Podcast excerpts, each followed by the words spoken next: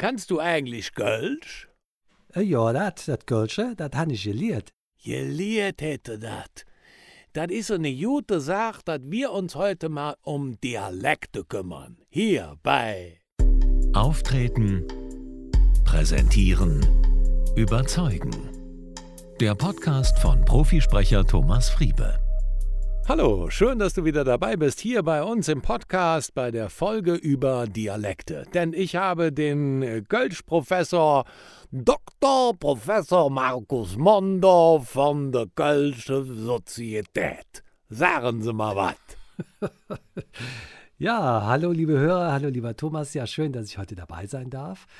Und ja, ich bin Kölsch aufgewachsen. Also mein Vater, mein Großvater, Großmutter, die sprachen alle Kölsch. Jetzt hätte man eigentlich, hätte man das mal zu Karneval machen müssen, ne? Nicht irgendwie hier im Januar. Aber ja, sag uns, ähm, du hattest aber eine Frage mitgebracht, ne? Ja, ich wollte gerne wissen, was kann ich eigentlich machen, wenn ich einen ausgeprägten Dialekt habe, aber dennoch Vorträge halten soll oder eine Präsentation oder eine Vorstellung eines neuen Produktes oder was auch immer. Aber du hast doch gar keinen starken ausgeprägten Dialekt. ja, das ist doch nur, weil ich bei dir schon in dem Coaching war. Ach so, ach so. Ja. Also, ach so, du fragst für einen Freund. Nee, ich frag für die Hörer. Ach so, ja, das ist ja sozusagen, das sind ja unsere Freunde, ne? Hörer. Ja, ja. Ja, also ich äh, kommt schon mal vor, dass die Leute mich das fragen und ich bin ja auch, ich kann ja ja kein Kölsch, das ist ja mehr so eine Rheinisch, ne? Äh, ich habe ja lange noch auch in, ähm, in Ingolstadt gearbeitet. Ähm, ich erspare euch jetzt den Versuch, äh, bayerisch zu sprechen. Das ist gar nicht schnell. Ich wollte gerade sagen, seit wann ist das denn im Rheinland? Ja, das ist äh, bayerisch, aber äh, jeder Versuch, ähm, bayerisch zu sprechen, hat mir immer nur äh, Häme eingebracht von meinen Freunden. Und das wollte ich euch jetzt auch nicht. Äh. Ja, aber was, was wollte ich sagen? Ähm, ja, also ähm, äh, Dialekte. Äh, manchmal fragt man mich, ob das ein Problem ist, und ich sage nein. Äh, manchmal sage ich aber auch ja, in diesem Fall ja. Nein, ich finde grundsätzlich, wenn das authentisch ist und du äh, aus Bayern kommst und Bayerisch sprichst beispielsweise oder aus dem Rheinland und Rheinisch, Rheinisch sprichst, dann äh, finde ich das gar nicht dramatisch.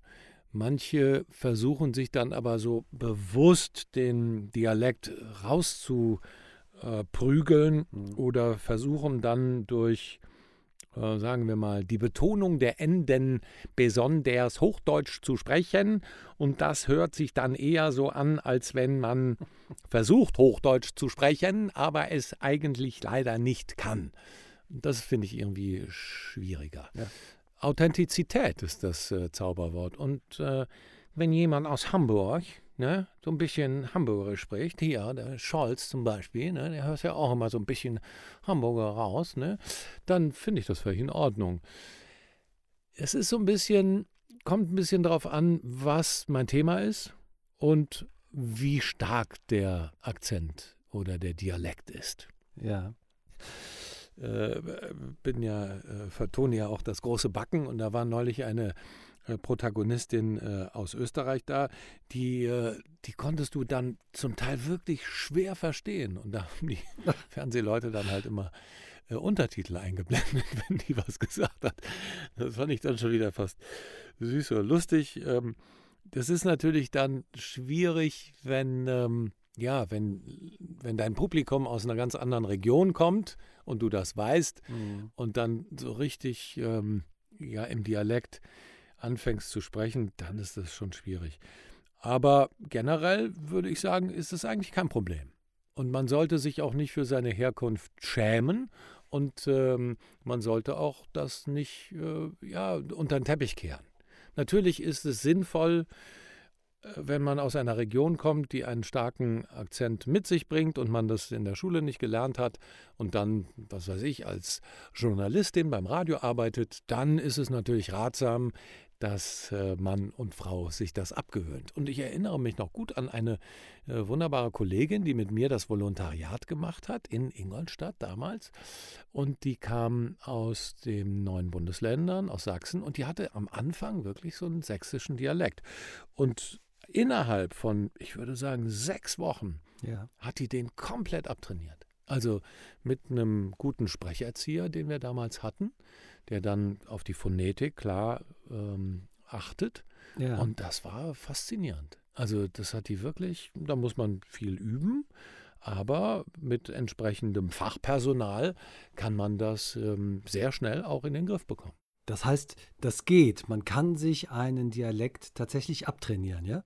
Ja, absolut. Okay. Und ich habe einige Freunde, auch aus Ingolstadt, eine ähm, sehr gute Freundin von mir, ja. die kann, die spricht mit ihren Eltern, mit ihrem Mann, ja. mit ihren Kindern auch Dialekt. Und wenn die mit mir telefoniert, spricht die glasklares Hochdeutsch. Da hörst du nichts. Das hat die schon äh, relativ früh in der Schule auch äh, sich angewöhnt, mhm. dass sie da eben gemerkt hat, da wird viel ja. Dialekt auch gesprochen, aber das wollte sie nicht. Ja. Und dann hat sie einfach daran gearbeitet. Und das kann sie, die kann so umswitchen, zick, zack. Das ist, ne, die spricht mit mir am Telefon, glasklares Hochdeutsch, spricht einen Satz äh, mit ihrem Mann und da geht es direkt wieder eine ins, ins, ins Eingemachte. Ja. Aber Du meinst, dass es gar nicht nötig ist, weil Authentizität das Zauberwort ist, ja? Es kommt natürlich auf deine Zielgruppe an. Und wenn du beispielsweise als äh, Bayer, der einen starken bayerischen Akzent hat, aber den man noch verstehen kann, mhm. äh, nur in Hamburg unterwegs bist, dann kann das natürlich auch zu deinem Markenzeichen werden. Ach, der Bayer, weißt? Also, das würde ich jetzt gar nicht mal so äh, kategorisch ausschließen, dass das äh, immer schlecht sein soll. Gar nicht, weil das ist natürlich eine Marke, das gehört zu deiner eigenen Identität und da kann man auch gut mit arbeiten. Klar, wenn du Nachrichten sprechen willst in NRW, solltest du keinen bayerischen äh, Dialekt haben, aber das wollen ja die wenigsten. Und ähm, aber oft kommen äh, Leute zu mir, die auch dann sagen, ja, und ich habe dann diesen Dialekt und äh, ne, muss ich mir den abtrainieren. Und dann sage ich, meistens, also in, ne, dann schauen wir uns den Kontext mhm. an, wo wird es gebraucht, wo, ähm, wie wichtig ist das da, dann äh, ist das gar nicht notwendig. Klar, wenn ich mich mit Sprache mhm. ähm, auskenne oder wenn ich, äh, was weiß ich, Sprachwissenschaftler bin, dann sollte ich auch in der Lage sein, äh, Hochdeutsch zu sprechen, äh, weil ich mich äh, dann in dieser Ausgangssprache mit allen möglichen Dialekten auseinandersetze. Also aber auch da, also es kommt wirklich auf die Persönlichkeit an, die dahinter steckt. Ich glaube, der Punkt ist, äh, das ist eben der Zuhörer, der muss dich halt verstehen. Und daran muss man sich, glaube ich, orientieren. Denn man möchte ja verstanden werden, wenn man eine Aussage hat, trifft oder wenn man einen Vortrag hat oder sowas. Ähm, dann hängt es einfach doch tatsächlich im Wesentlichen davon ab, äh, dass äh, die Zuhörer dich verstehen. Und ich glaube, danach muss man sich dann im Wesentlichen ausrichten, oder? Ja, absolut. Genau. Und wie ist das jetzt mit deinem Kölsch? Wann, wann sprichst du das und wann lässt es weg? Ja, das ist erstaunlicherweise so ein bisschen wie bei einem Chamäleon. Man kann sich so anpassen. Wenn man also jetzt äh, auf Menschen trifft, die Kölsch sprechen, dann kann ich da auch schon eher in den Slang verfallen. Und ich erlebe das auch bei, einer, bei meiner Frau, die stammt vom Niederrhein. Und wenn die ein Wochenende bei ihrer Familie ist, dann kommt die wieder und spricht erstmal so ein bisschen mit Dat und Watt äh, am nächsten Tag. Das verschwindet dann wieder, aber man passt sich offensichtlich mit der Sprache ja auch immer so ein bisschen an seine Umgebung an. Also das stelle ich schon äh, auch öfter mal fest, bei mir selber auch. Ja, es gibt natürlich auch so Sprachkünstler. Witzigerweise unser kleiner Sohn, der ist, äh, der kann das auch sehr fein hören, wie die Menschen sprechen und kann das nachmachen. Ne, der ist neun und äh, der war neulich, ja, das ist schon länger her, mit sieben oder so, musste der mal eine Nacht ins Krankenhaus und da war auch so eine kölsche Krankenschwester eher, ne? Ne, mein Junge, tust du mal hier, ne, gib ich dir hier noch das Kopfkissen. Und die draußen, dann zitierte er das eins zu eins. Ne, Mignon, tust mal hier das Kopfkissen.